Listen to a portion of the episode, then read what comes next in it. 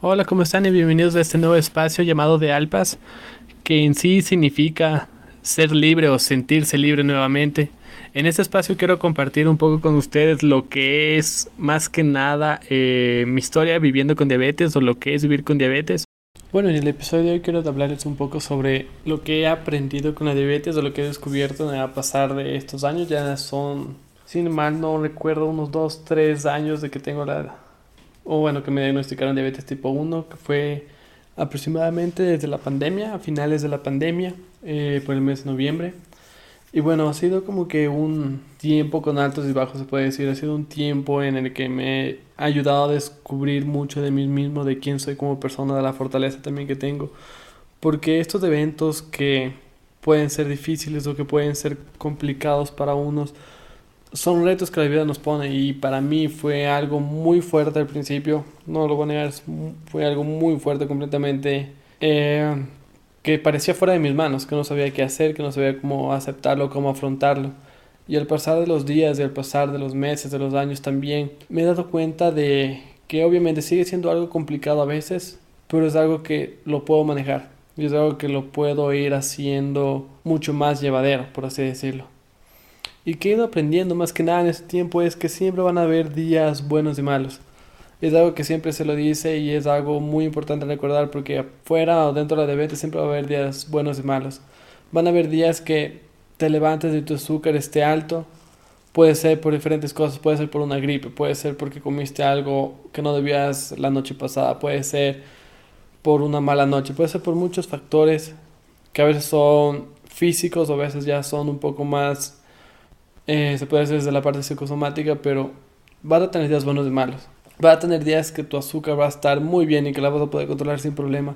Y van a haber días que ni bien te levantes, tu azúcar ya va a estar sobre los 150, 200, donde vas a estar cansado todo el día, va a ser como que una lucha constante en el que puedas concentrarte o hacer tus cosas sin que afecte, se podría decir, eh, tu día a día. O sea, vas a tener días así, es algo normal, es algo que va a pasar y lo que he aprendido también esos días es cómo afrontarlo. Al principio me desanimaba, me decía, no, porque ahora voy a estar todo el día mal, voy a estar todo el día cansado, no voy a poder hacer diferentes cosas. Pero luego ya uno va aprendiendo y lo que hago cuando tengo esos momentos es respirar, intentar conectar conmigo mismo, tomar mucha agua, porque eso es algo que ayuda muchísimo el tomar mucha agua, porque también nos ayuda a botar el exceso de azúcar por la orina y el intentar estar tranquilo. Entender que tenemos cosas que hacer, pero tal vez no vayamos a poder hacer las cosas, digamos, del trabajo a la misma velocidad que antes o que otro día, pero que lo vamos a lograr. Entonces, no ser tan duros con nosotros mismos, no esperar que vayamos a estar igual que otro día o igual que otros, sí, igual que otro día, se puede decir. También que he aprendido que no me debo limitar. Van a haber días que salga y no va a haber nada que pueda comer pero eso no quiere decir que no pueda disfrutar del momento, que no pueda disfrutar de la situación, del momento, con mi familia, mis amigos, las personas con las que esté, más allá de qué comer o no comer. Siempre va a haber alguna situación en la que vayas y no vayas a encontrar qué comer.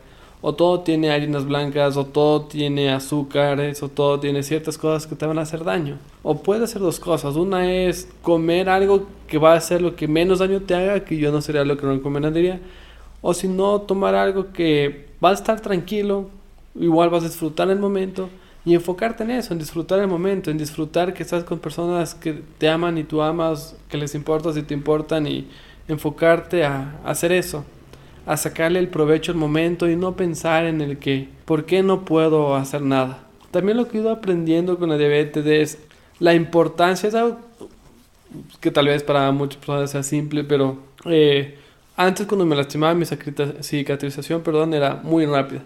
Pero con la diabetes y también por lo que conlleva la diabetes, la cicatrización es mucho más lenta. Entonces con el pasar del tiempo en los lugares, digamos, yo me pincho en los dedos para medirme la sangre dos veces al día, tus dedos van a comenzar poco a poco a tener cicatrices de eso. Y es normal y al principio tal vez puede ser que sientas que se vea feo, no te guste o quisieras cambiarlo, ver otras formas de hacerlo, que obviamente hay en Estados Unidos existen muchas otras formas, o en otros países existen muchos otros aparatos, lamentablemente en Ecuador aún no.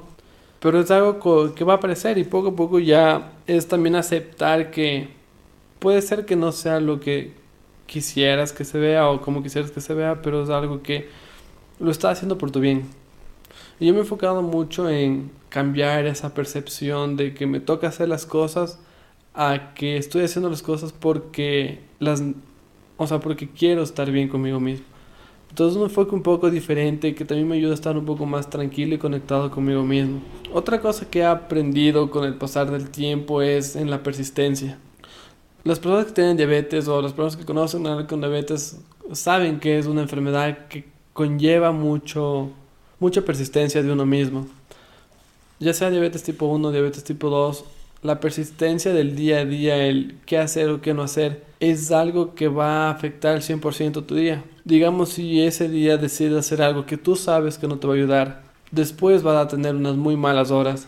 ¿Por qué? Porque tu azúcar va a estar alto, porque vas a estar con sueño, porque no vas a poder estar al 100% o algo súper simple, no vas a poder manejar. Porque digamos en mi caso, cuando mi azúcar está alto, mi visión se pone a poner, se empieza a poner, perdón, eh, muy bueno, un poco borrosa y a la vez brillante cuando hay mucha luz. Entonces no puedo ver bien. Entonces si es que voy a salir las noches y sé que debo manejar después, mejor evitar esos problemas, mejor darme un tiempo de paz también para después poder manejar tranquilo sin ningún problema y no estar alterado de mi visto, de que si voy a poder hacerlo bien o mal, o si es que mis sentidos van a estar o no al 100%.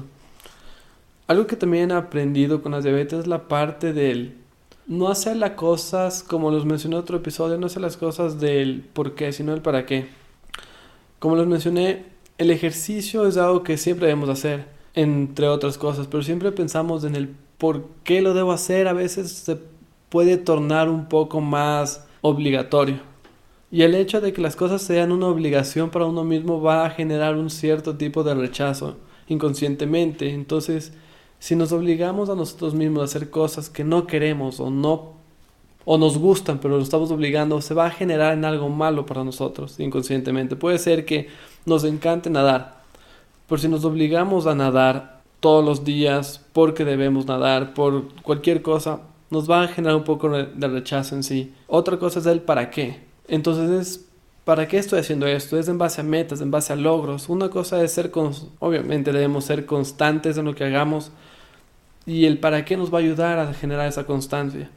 ¿Para qué quiero lograr esto? ¿Para qué quiero ir a hacer ejercicio todos los días? ¿O para qué quiero hacer diferentes cosas? ¿Cuál es mi meta de esto? Y eso me va a ayudar a generar una constancia mucho más grande. No me va a pesar tanto levantarme en la mañana a hacer algo si es que tengo una meta o si es que quiero lograr algo más grande que la obligación de tener que hacerlo. Entonces es algo que también he ido aprendiendo y también lo que he ido aprendiendo es muy importante es no ser, como lo estaba mencionando, no ser duro conmigo mismo. Eh, de lo que he ido estudiando y aprendiendo con la diabetes, a veces el problema que tenemos puede ser también otras enfermedades que somos muy duros con nosotros mismos en el sentido de que no nos damos chance a cometer errores. Intentamos que todo esté perfecto, intentamos que todo esté de la mejor forma posible. Pero al ser tan duros con nosotros mismos, estamos provocando a nosotros maneras de estresarnos, o maneras de que genere cortisol innecesariamente en nuestro cuerpo. Una cosa es ser, como los dije, constantes, una cosa es ser perseverantes, saber nuestras metas, nuestros objetivos luchar hacia eso, sí. Pero eso no significa que debemos ser duros. Debemos aceptar que nos vamos a equivocar, cometer errores, vamos a caer. Y en esos puntos es donde vamos a ver la constancia y perseverancia que tenemos. No en lograr que todo esté perfecto, no en lograr que todas las pequeñas cosas salgan bien y si es que algo no sale como lo esperamos, ser duros para desanimarnos de todo el resto de cosas. Todo eso también es algo que he aprendiendo con la diabetes y también me ha ayudado mucho a lograr controlarla bien. Un claro ejemplo, digamos, si un día voy a comer y yo sé que no debo comer algo, eh, y como algo que tiene como... Bueno, digamos que no sé que tiene azúcar, pero al final tiene en su preparación porque no pregunté, porque no sabía, porque hay muchos aderezos que tienen otro tipo de azúcar como el corn syrup que igual no sube el azúcar o tiene miel o cualquier cosa. En vez de ser duro ese momento conmigo y decir, no, ya comí esto, mi azúcar está disparado y me siento mal y me siento esto, esto, esto, puedo ver otras opciones, puedo hacer, sí, no sabía. Ahora lo que puedo hacer es, no sé, tomarme una limonada, puedo hacer un poco de ejercicio hacer respiraciones para que eso ayude a mi cuerpo a bajar y también conectar conmigo y sentirme mejor. Entonces es como virar la cosa y ver hacia una mejor forma en solucionar las diferentes, bueno, las, las diferentes situaciones que van pasando en nuestro día a día. Y eso les quería compartir por ahora. Son como diferentes aprendizajes o pequeños aprendizajes que he ido teniendo en mi vida que me han ayudado a manejar la diabetes. Porque, como les comentaba, es complicado que tener diabetes a los 24, 25, no un poco, 26 años, 25, 26 años de edad. Es algo que uno nunca se espera. Y más por un estilo de vida, entre comillas, sano.